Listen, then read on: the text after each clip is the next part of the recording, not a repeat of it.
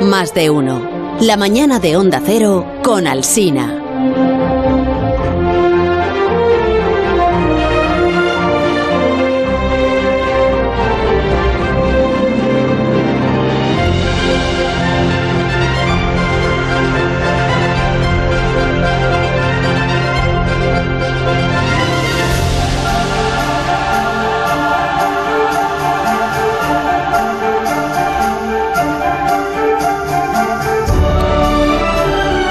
Recibir con enorme satisfacción, con gran alegría eh, y con, con la hospitalidad que él merece a Alberto Aparici, que viene, eh, viene esta semana porque, porque no vino la semana pasada. No vino. Así es, correcto. No vino. No. le tocaba la semana pasada a Aparici. Y hay que ponerle falta entonces. ¿Hasta ¿Dónde estaba? Pues no lo sé. Puso alguna En- excusa, seguro. No lo sé. ¿Estaba dónde? No lo sé, pero cuando un colaborador no se presenta en la semana que le corresponde, tiene que eh, entregar un justificante de Ah. sus padres. Que,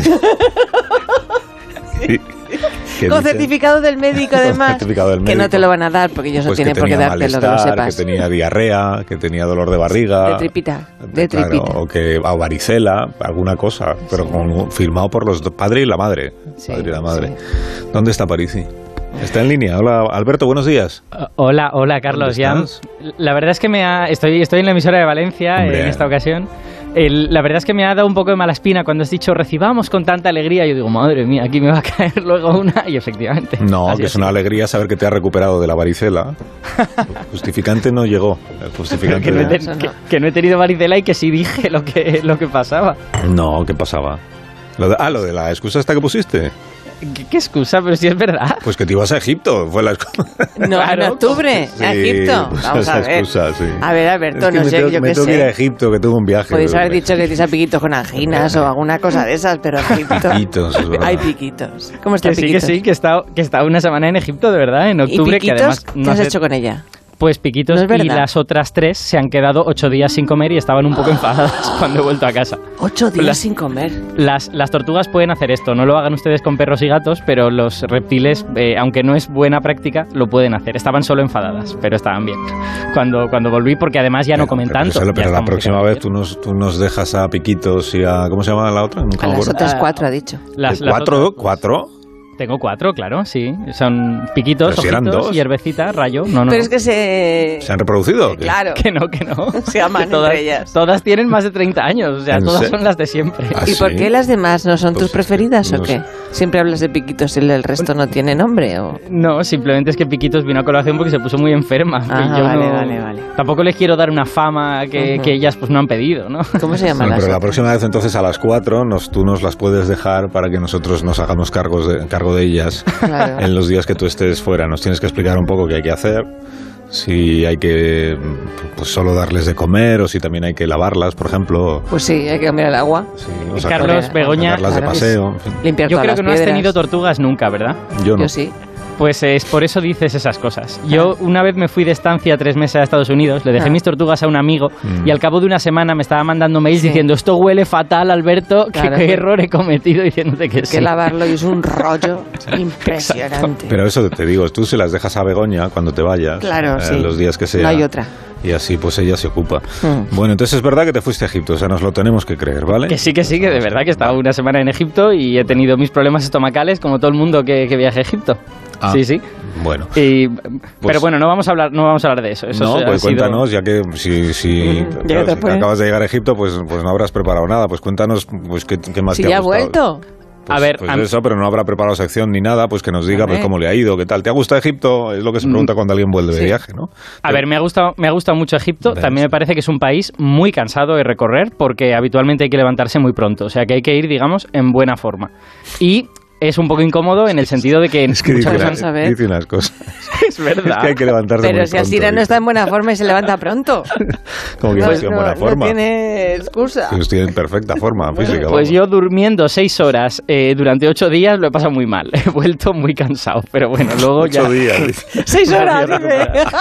Seis horas, ocho días. Qué privilegio. Sí, por el número de horas y por lo corto que es. Sí. Bueno, dejadme que os cuente alguna cosa de Egipto de verdad. Que Venga. Yo, yo tengo que decir que la gente debería fijarse más en los, las construcciones más modernas de Egipto, porque siempre pensamos en las cosas antiguas, las del Imperio Antiguo, Imperio Medio y tal, y a mí me han gustado mucho las de la época griega.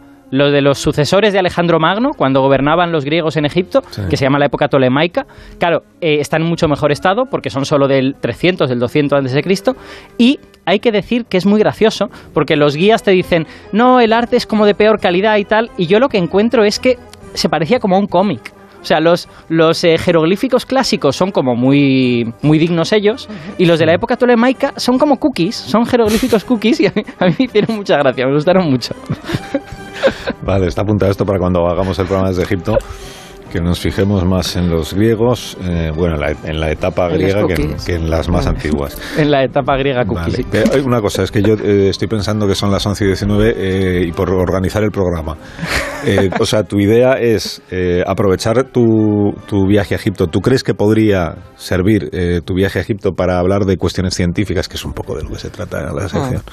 Pues yo creo que ¿Crees sí, que sí? Y, a- Vale. y además no solo de cuestiones científicas, sino de algo que, que a mí me impresionó mucho. O sea, quiero decir, yo, yo iba a Egipto por la cultura, por la historia y por todas estas cosas, pero lo que de verdad me ha dejado impactado, lo que de verdad me ha robado el corazón, ha sido Una el chica. Nilo. Ah. El Nilo es de verdad un prodigio, es algo que casi no te puedes creer cuando estás en él. Yo, a- además de que es un privilegio saber que estás en una cosa que ha sido la autopista de la civilización durante 3.000 años, que ya, que ya se dice pronto, es que ca- casi parece que no pueda ser verdad que eso esté pasando. Lo que estamos escuchando es, es El Nilo.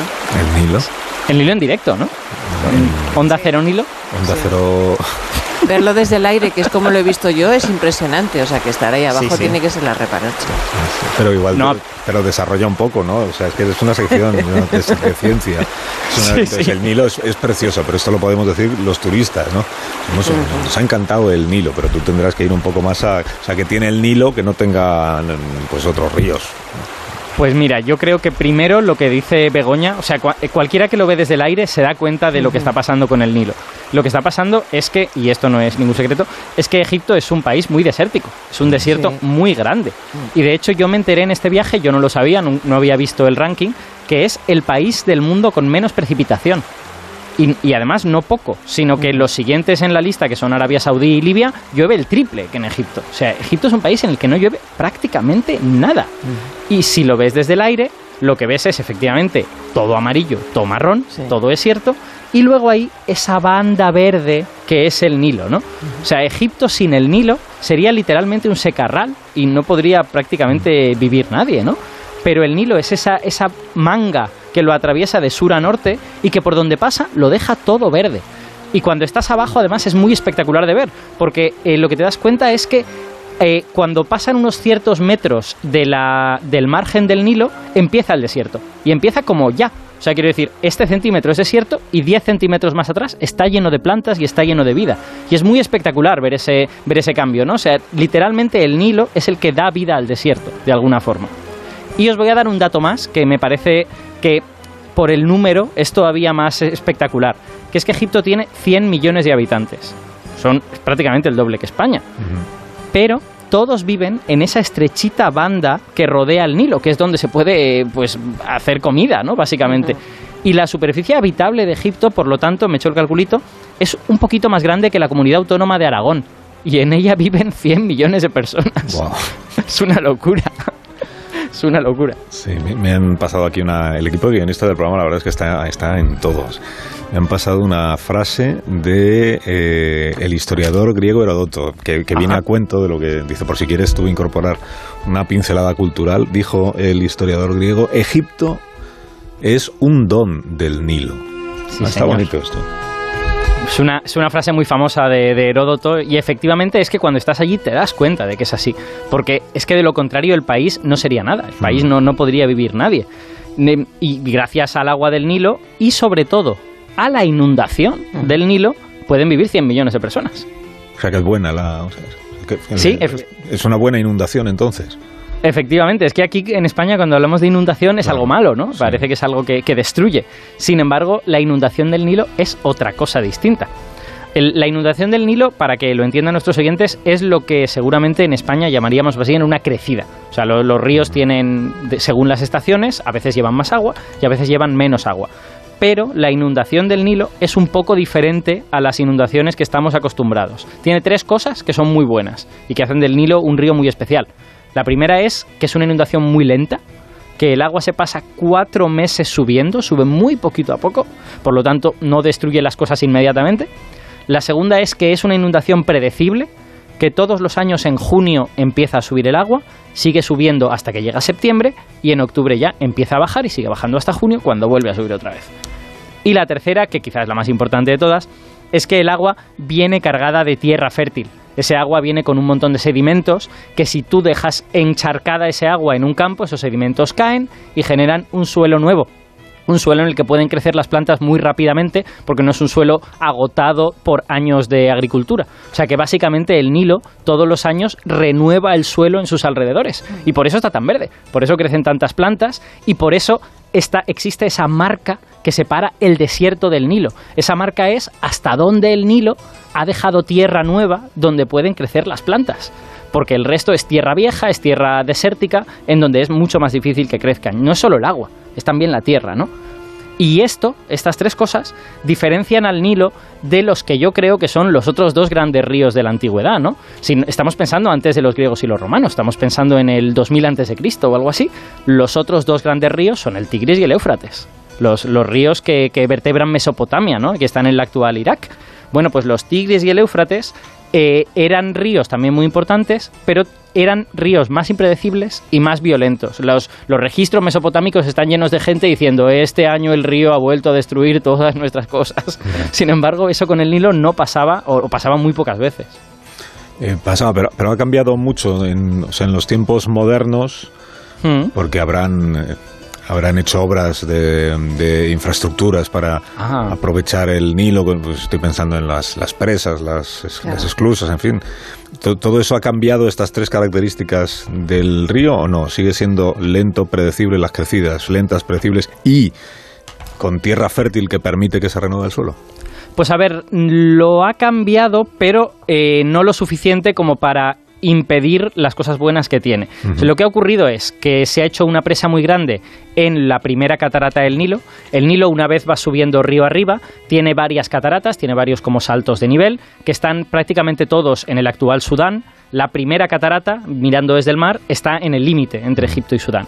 Y en esa primera catarata se hizo la presa de Asuán, la famosa presa de Asuán, que ha creado un lago gigantesco enorme que no se ve no se ve las montañas al otro lado del lago son prácticamente un es prácticamente un mar desde nuestro punto de vista. Y esa presa de Asuán que es gigantesca nos ha robado entre comillas el fenómeno natural de la inundación de la crecida del Nilo ¿no?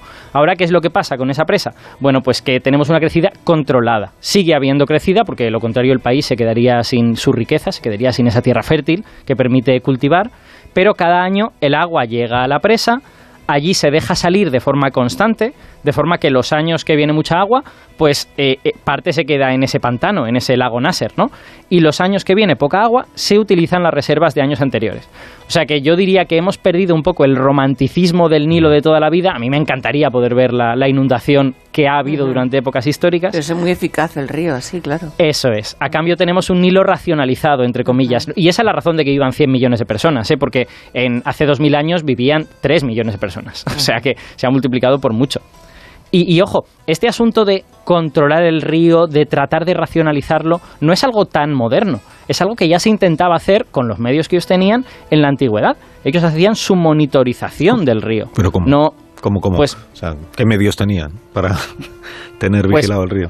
Pues a ver, había eh, había dos, dos, cosas que se podían hacer. Yo creo que una extremadamente sencilla, que se podía hacer desde tiempos probablemente antes de la historia, y luego otra un poquito más elaborada. La más sencilla es tener una estación de control río arriba. O sea, Egipto habitualmente consideraba que terminaba Egipto en la primera catarata y allí empezaba lo que ellos llamaban Nubia y ahí hay una isla que se llama Elefantina que, bueno, ha tenido un montón de historia, es, es maravilloso pisar esa isla, ¿no? Bueno, pues lo que hacían los egipcios es poner a gente en la isla de Elefantina y decir, oye, fijaos, cuando empieza a crecer el Nilo, y cuando empiece a crecer bajáis y nos avisáis enseguida para que nosotros lo preparemos todo.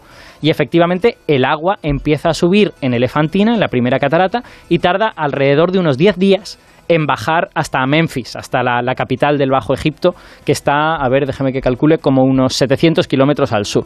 Entonces, si tú vas en barco muy rápido, puedes tener a la gente avisada previamente. Pero, una vez hecho eso, lo que hicieron fue desarrollar métodos un poquito más sofisticados. Y es muy gracioso el nombre. Lo que hicieron fue eh, construir nilómetros. Qué bueno. los, los medidores del Nilo. ¿Y qué eran estos nilómetros? Pues eran, eh, no eran aparatos. Claro, la palabra metro nos sugiere que pueda ser como un barómetro, un termómetro, ¿no? Eran construcciones. El- los primeros nilómetros eran básicamente un agujero en el suelo con una escalera que bajaba hasta el fondo. De forma que tú podías ver el nivel del Nilo y podías ver cómo iba subiendo por la escalera y básicamente hacías una marca en la pared y decías, hasta aquí ha llegado la inundación este año. Eso era relevante para ellos porque según cómo fuera la inundación iban a pedir más impuestos o menos impuestos. O sea que fijaos que ya lo tenían muy bien estudiada esta cosa. Eh, luego se hicieron otros nilómetros un poquito más sofisticados, con columnas, en lugar de tener que poner una marca en la pared y tal, pero básicamente eran agujeros en el suelo para ver todo esto. Y estos nilómetros, eh, para que veáis lo antiguos que son, estuvieron en funcionamiento desde la primera dinastía de Egipto, y esto es el 3000 antes de Cristo. Y solo se dejaron de usar cuando se construyó la presa de Asuán, en el año 1970. O sea que tenemos 5.000 años en que los egipcios han estado midiendo la inundación del Nilo. Por desgracia no se conservan todos los registros de esos 5.000 años, pero sí se conservan de algunas partes y eso es una información valiosísima para los historiadores, claro. Tengo una pregunta, porque antes has dicho que la crecida de Nilo empieza en junio y termina en ahora, ¿no? En octubre. Sí, O sea, eh, pero eso no es muy raro, porque vamos a ver, el río crece en verano, que es cuando hace Es calor. em, Se ha equivocado. Sí, se ha equivocado. Sí. Se ha equivocado. A París sí, claro, en el río. Re- rectifica, asume que te has equivocado favor. y ya está. Adelante la rectificación. Pasa nada. Pues lo bueno es que no me he equivocado y es que es una de las cosas más bonitas del Nilo, que es que es un Nilo muy es un, es un río muy especial, es un río que no se parece a otros ríos de la cuenca mediterránea, porque nosotros estamos acostumbrados a lo que Begoña ha dicho. Efectivamente, lo lógico es que en verano los ríos bajan el caudal, algunos hasta se secan completamente porque hace calor. Y cuando vuelve a llegar el agua en otoño e invierno, cuando llueve, pues entonces vuelve a llegar el agua. Esto es lo que yo llamaría la lógica mediterránea de los ríos. Y tiene que ver con cómo llueve en el entorno del Mediterráneo, que efectivamente los veranos son secos y los inviernos eh, y, la- y los otoños son lluviosos, ¿no? Eh, por ejemplo, el Tigris y el Éufrates siguen esta lógica, ¿vale? Porque en las montañas de Turquía llueve según la lógica esta mediterránea. Y lo que tienes es también lo que ocurre con la lógica mediterránea. ¿Qué nos pasa a nosotros cuando, cuando llueve en España, en el Mediterráneo? Que a menudo viene en forma de trombas, que a menudo viene toda el agua de golpe, ¿no? ¿Qué les pasaba al Tigris y al Éufrates? Que tenían riadas, Claro. que subían muy de repente y destruían las cosas. El Nilo no funciona así. El Nilo tiene una lógica completamente distinta, porque nosotros estamos pensando que el Nilo está en Egipto, pero en realidad el río nace mucho más al sur. El río nace en Uganda, nace en el altiplano de Etiopía. Y las, las lluvias de allí no son lluvias mediterráneas, son lluvias alimentadas por los monzones, vienen del Océano Índico. Y esas lluvias son mucho más constantes, son mucho más predecibles y caen en verano, que es lo que lo hace diferente del Mediterráneo. Lo que nosotros llamamos verano, en la zona tropical se llama estación húmeda, y es cuando está lloviendo. Y si queréis os puedo contar un poquito eh, cómo funcionan estas lluvias, simplificándolo mucho. Nuestros amigos meteorólogos me, reñirán por simplificarlo tanto. Pero la, lógica esta de los monzones, de las lluvias tropicales, es que eh, cuando en verano el sol cae muy fuerte y hace mucho calor, la tierra se calienta más rápido que el océano. El agua es más difícil de calentar y además el agua puede circular por el océano y puede por lo tanto distribuir la temperatura. La tierra no. Entonces, el aire que hay sobre la tierra se calienta, sube y es reemplazado por aire que entra desde el océano, aire que está muy húmedo, porque el océano también se ha estado calentando. Así que cuando hace calor, de repente llueve muchísimo en esas zonas tropicales. Es lo que se llaman los monzones. Y esto es extremadamente predecible, esto sucede todos los años. A ver, hay años que sucede más y hay años que sucede menos, por eso hay, hay crecidas más grandes y menos grandes, pero es mucho más predecible que las lluvias de tipo mediterráneo. Eh, has dicho con mucha seguridad, Alberto, esto de que, el, de que nace en Uganda el río. Ajá, Pero no había, sí. una, no había un debate abierto sobre cuál era exactamente el punto en el que nace eh, y empieza, por tanto, el río. ¿O está ya resuelta esa, esa discusión? Mm, bueno, a ver, efectivamente, históricamente lo ha habido y la respuesta que tú, a tu pregunta es un poco sí y, un poco no. Ah, ¿vale? Eso no es una respuesta. Por, ejemplo, el, es famoso que la expedición del doctor Livingstone, la ah. famosa expedición del doctor Livingstone, uno de sus objetivos era encontrar las fuentes del Nilo. Y de eso hace 150 años solo, ¿no? Bueno, os explico la, historia completa tal y como la tenemos a día de hoy. Eh, el Nilo en Egipto es una sola rama, es un solo río. Pero si subimos desde Egipto, nos adentramos en el actual Sudán, el Nilo se divide en dos, en dos ramas. Hay un brazo que va hacia el este, hacia Etiopía, y hay otro que va hacia el sur, hacia, bueno, Sudán del Sur y el Ecuador, digamos. Entonces, la rama que viene desde Etiopía se le llama Nilo Azul, y esa rama es la que lleva la mayoría del agua de la inundación porque es en el altiplano de Etiopía donde descarga fuerte el monzón este que viene del Índico, ¿no? Entonces, el Nilo Azul, que es el que es responsable de la inundación y de, gran parte de las propiedades que el Nilo tiene, sí sabemos dónde nace. Nace en el lago Tana, que está en Etiopía. Pero ocurre una cosa, que es que el Nilo Azul, a pesar de que tiene muchas de las propiedades del Nilo, es la rama corta del Nilo. la otra es la rama larga. Y la otra se llama el Nilo Blanco, la que baja hacia el sur. Y esta rama atraviesa Sudán del Sur, entra en Uganda y termina saliendo de el famoso lago Victoria. El famoso lago Victoria que está en el Ecuador, está literalmente sobre el Ecuador, está a más de 6.000 kilómetros del Mediterráneo. Fijaos si es larga la, rama del Nilo Blanco. ¿Y por qué has dicho todo el rato que nacía en Uganda? Porque el lago Victoria está entre Uganda, Kenia y Tanzania. Entonces, bueno, localizarlo ahí es razonable, pero esperad que os cuento el final de la historia y veréis que no es tan así, que no es tan así. Porque el lago Victoria resulta que no es la fuente última del Nilo. Es verdad que el Nilo blanco nace del lago Victoria, pero hay ríos pequeñitos, ríos muy pequeños, que están más al sur todavía y que desaguan en el lago Victoria. Entonces hay que considerar esos ríos pequeños como la verdadera fuente del Nilo, ¿no? Y la pregunta es, ¿dónde nacen esos ríos pequeños? Y esa pregunta, os tengo que decir, que a día de hoy no tiene respuesta. No se sabe. porque porque esas tierras al sur del lago Victoria son tierras con unas selvas extremadamente frondosas, muy difíciles de recorrer, con terreno muy escarpado y hay muchísima discusión si esos pequeños ríos terminan naciendo en la actual Ruanda o en la actual Burundi. Claro, como además los países se llevan súper mal, pues cada uno defiende que yo soy la verdadera fuente del Nilo. Pero la realidad es que es muy difícil hacer una expedición que ponga, que, que, sol, que resuelva esta cuestión, porque tiene que atravesar una selva muy escarpada y pues a lo mejor no tiene suficiente interés para dedicarle el dinero necesario para esto. ¿no? Pero si nosotros, por ejemplo, consiguiéramos un presupuesto para eh, enviarte a ti como ah. nuestro doctor Livingstone, a buscar las pues, fuentes del Nilo, tú estarías, estarías dispuesto a, pues, a, afrontar las adversidades que te fueras encontrando, las disputas entre países, las amenazas de todo tipo, los animales que pudieran mm. intentar ir a por ti. Tú estarías por la labor, ¿no? Fruto de tu afán por el conocimiento. Yo te voy a decir que cuando estuviera allí seguramente me arrepentiría, pero ahora mismo te digo que sí. Pues o sea, que el Nilo nace en Etiopía, ¿no? Vale, ya me No, el Nilo, la gran mayoría del agua viene de Etiopía, pues pero, real, pues pero, pero realmente eh, la gran mayoría es el 90%, es una barbaridad, ¿eh? O sea, el Nilo azul lleva como el 90% del agua de la inundación. No se sabe exactamente dónde comienza y para eso hay que enviar a Alberto pues lejísimos de nosotros. para que, y, y, los nombres, ¿quién se lo, o sea, ¿por qué se llaman Nilo azul y Nilo blanco? Ah, eso es por el color de los sedimentos que llevan. los sedimentos que vienen del altiplano etíope son más oscuros y por lo tanto eh, ves que el Nilo tiene un color como azul oscuro, mientras que los sedimentos que vienen del África ecuatorial son arcillosos, son de color blanquecino y bueno, no es que esté blanco el río, pero sí está como más marronáceo, digamos. Hay un río más azul y otro río más marrón y de ahí los dos nombres.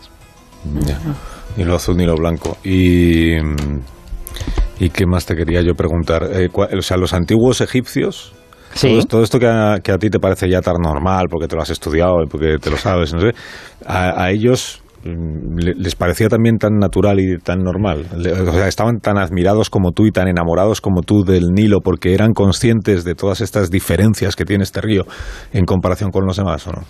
A ver, sí y no. Quiero decir, ellos eran perfectamente conscientes de todas estas cosas. por, respuestas. Siempre respondo lo mismo. ellos, ellos eran perfectamente conscientes de todas estas cosas increíbles que el Nilo tiene, lo que no tenían es tanta información. O sea, yo me los imagino a ellos viendo desde Egipto pues el Nilo ha vuelto a subir en junio y ha vuelto a bajar en octubre. Y otra vez sube en junio y otra vez baja en octubre. Para ellos era un poco un misterio de dónde venía esto. Ellos no sabían sobre los monzones, ni sobre el altiplano etíope, ni sobre nada de esto. Entonces ellos convertían mm. Claro, mm. convertían esto en algo que venía de un lugar sobrenatural. Había un dios del Nilo, que es el dios Hapi, que eh, se, además en, los, en, en, el arte egipcia, en el arte egipcio se representa como un dios andrógino, tiene cuerpo de hombre pero tiene pechos de mujer y le atribuían a este dios el hecho de que el, Nilo fuese tan regular y tal y cual. Pero aún así se daban cuenta de que su río era diferente al de otros y por eso se sentían un poco como el pueblo elegido, ¿no? Ellos cuando hablaban con griegos, ya en épocas un poquito más tardías, que había más comercio, pues aquella gente le decía, no, no, nuestros ríos pues a veces tienen riadas, nuestros ríos se secan en verano, y ellos decían, ostras, el nuestro no, el nuestro hace todo lo contrario. Y por eso se sentían un poco como el pueblo elegido, en cierta manera. Y hay una anécdota graciosísima, a mí me encanta esta anécdota, que es que cuando Egipto se convirtió en un imperio expansionista, en lo que llamamos el Reino Nuevo, alrededor del 1500 a.C., eh, empezaron a mandar expediciones al Próximo Oriente, a digamos la costa mediterránea de lo que hoy es el Líbano, Siria y todo esto. Y el faraón Tutmosis I, que fue el primero que vio el río Éufrates, llegó tan arriba que llegaron a ver el río Éufrates, eh, se dieron cuenta de una cosa que les volvió un poco locos, que es que el río Éufrates fluía de norte a sur. Dice, ¿cómo puede ser esto? Todo el mundo sabe que los grandes ríos, los ríos importantes como el nuestro, tienen que fluir de sur a norte. habían, habían definido la dirección de flujo de un río en base al Nilo y llamaron al Éufrates, en consecuencia, las aguas invertidas. Bonito. Qué cosa tan bonita. ¿Hasta qué punto el Nilo había definido su noción de lo que tenía que ser un gran río? ¿no? Oye, Aparicio, un gusto escucharte hablar del Nilo desde el enamoramiento absoluto con el que has regresado.